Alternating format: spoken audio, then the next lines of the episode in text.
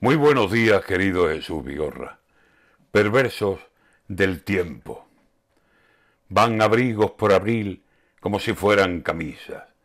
El abrigo y el paraguas, que la lluvia tan precisa cayó lenta, generosa y más que nunca bendita.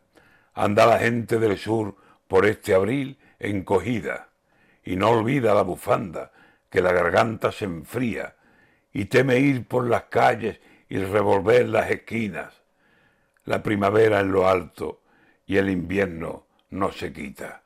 Y en las sierras, además, nevadas, estampa típica de tiempo de Navidad. Le está costando trabajo al sol sentarse en la silla y decir, esto es abril y el calor es lo que pita. Están las sierras nevadas y el campo en horas festivas, que hay charcos por los caminos, por estas lluvias caídas. Dejemos que abril se explaye, que peor es la ruina de cien días de solano que solo nos traen sequía.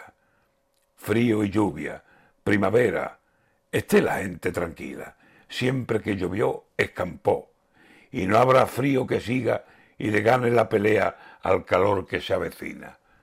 Preferible estiritar y mojarse a ver encima tiempo contrario que baja como una plaga maldita.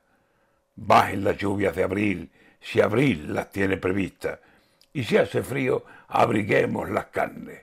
Muy pocos días faltarán para que llegue el calor a Andalucía y demos por una sombra como hoy por una pelliza.